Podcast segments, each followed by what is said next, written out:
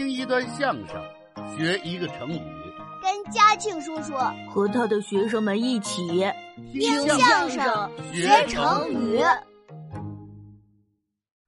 相声大会啊，这就算开始了。这个相声啊，这么两个字儿啊，它是相貌之相，声音之声。相貌指的就是表情的变化，声音就是语言的表达。别看这么两个字儿挺简单的，相声说好了可不容易。佳琪叔叔，佳琪叔叔，你在这儿呢，太好了！你干嘛这么急三火四的？您快点！梆梆梆梆梆梆梆梆梆梆梆梆梆梆梆梆梆梆梆！你敲木鱼呢？怎么帮帮的？我是想让您快点帮帮我。你又出什么事儿了？我怎么帮你呀？因为一只家长，我们老师让我请鸽子。这都什么乱七八糟的？啊，不是，是因为一只老师，我们鸽子让我请家长。鸽子请家长，还老鹰来学校呢？哎呀，又说错了，是因为一只家长，我们鸽子让我请老师。这鸽子还谁都请啊？错了，错了！哎呀，怎么就说不清了呢？啊，呃，对了，是因为一只鸽子，我们老师让我请家长。哦，你这么说我就明白了。可是我又糊涂了，什么叫因为一只鸽子让你请家长啊？这这是哪来的鸽子呀？哼，这事儿啊，还得从今天下午放学说起。你慢慢说，放学的时候怎么了？今天又轮到我们值日小组做卫生，这不是很正常吗？你们小组都有谁呀？有我，有王小毛，有大福，还有毛毯和娄一凤。怎么把你们这帮捣蛋鬼都放一块儿了？这就是关大门挤鼻子。这话怎么讲？赶巧了。嘿，这个俏皮话还真恰当。行了，你们几个做卫生，后来呢？本来呀，我们几个各自分工，还干得挺好的。突然，大福站在讲台上大叫一声：“哈哈！超级无敌巨无霸大毛笔！”这怎么回事啊？今天我们手工课上，老师教我们用鸡毛做毽子，做完了剩下好多鸡毛，这个大福就偷偷抓了一把，捆到一块儿。又把跳绳的那个手柄拆下来，捆到这一把鸡毛中间。哦，就这么着做了一根毛笔呀。他把这根毛笔举起来，朝水桶里就插。这是干嘛呀？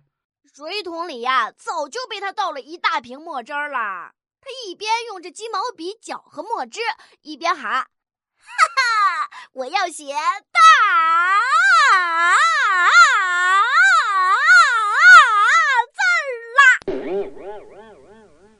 好嘛，这是要写字儿还是要咬人呐？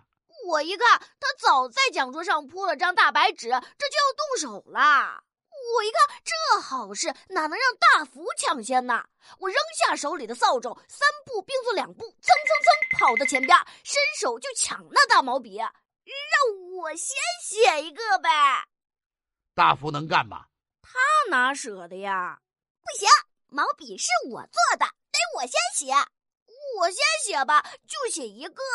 我先写，我先写，我先写，我先写。这一抢可坏了。怎么呢？这毛笔上早就沾了墨汁了。我们俩一抢啊，这毛笔在我们俩手里就像耍花枪一样，刷刷刷刷刷，轮开了。没一会儿，桌子上、椅子上、墙上、窗户上、天花板上、黑板上。全都是墨点子，好嘛，整个教室都下上墨水雨了。王小毛在旁边直喊：“别抢了，别抢了，小心鱼缸！”哪来的鱼缸啊？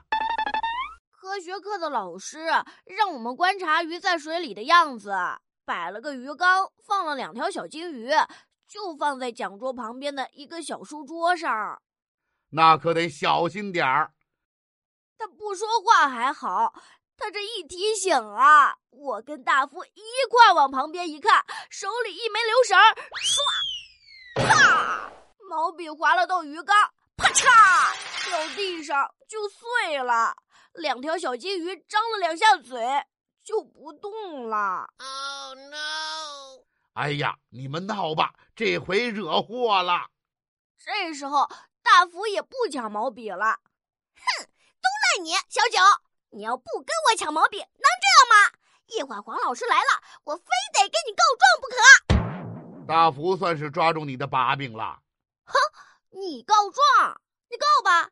你看看这一屋子，到处都是墨水儿，毛笔是你做的，墨汁儿是你倒的，鱼缸是你跟我一块儿碰碎的。你告状，黄老师最先罚的就是你。这回大福怎么样？他一听这话，立马就没主意了。啊啊！这这这怎么办呀，小九？你快想个主意吧！你主意多，我听你的。他算是投降了。嘉庆叔叔，您说我该怎么办呢？那还能怎么办？主动向黄老师承认错误呀，争取一个坦白从宽、宽大处理呀。主动承认？不，不行，我可不敢。捣蛋你敢？承认错误不敢？我怕黄老师又请家长，我屁股又得开花。我告诉你啊，犯了错误主动承认是最好的办法，没有比这更正确的做法了。不，我不干。你不承认错误，怎么说？你有主意了？没有。那你想怎么办？我呀，来一个捧着书本走正步。这话怎么讲？走一步看一步。嗨，我明白了。你的意思是你打算随机应变，随地小便？嘉庆叔叔，你可太不讲卫生了，怎么能随地小便呢？谁随地小便呢？我是说随机应变，一个成语故事。这时候还能有成语故事呢？这故事是啥意思呀？这是在很久很久以前的隋朝末年。唐王李渊举起大旗造反。有一次，他的军队面对南北两侧敌人的夹击时，唐王举棋不定。有的人说应该马上撤退，有的人说应该坚守不出。其中大将郭孝恪说：“北边的敌人已经围困我们很久了，士兵们都已经筋疲力尽，撑不了多久啊。南边的敌人粮道不通。”粮草供应不上，根本就是自取灭亡。我们现在一边抗敌，一边坚守，随时根据情况的变化调整战术。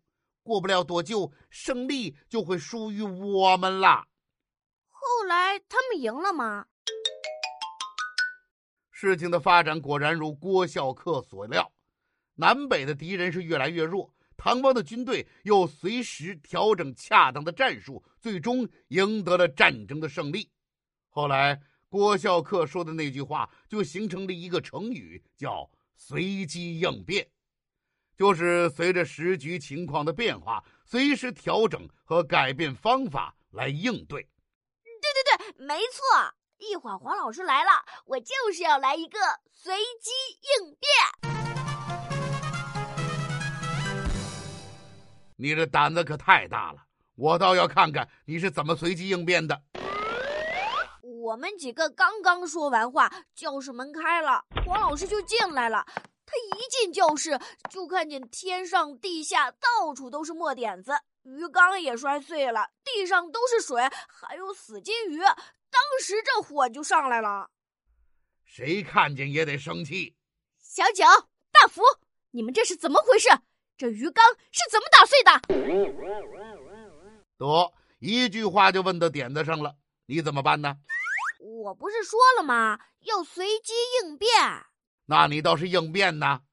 这时候啊，大福、王小毛毛毯罗一放，都低着头，谁也不敢说话。他们不敢说，我得说话呀。可是我说什么呢？这时候我脑子里就跟有了个上满发条的齿轮，唰唰唰唰唰，玩命的转呢。这时候要是在我脑袋上放一根铁棍，准能磨出火星子来。这也太夸张了。哎，有了，有什么了？好主意呀！哦，你快说说什么好主意？我正琢磨着要怎么说呢。这时候，就看见窗户的外边落下一只鸽子来，雪白的羽毛咕咕咕的直叫，我就眼前一亮，对王老师说：“王老师，这鱼缸是他打碎的。”谁呀？我的手往外一指，那只白鸽子，就是他。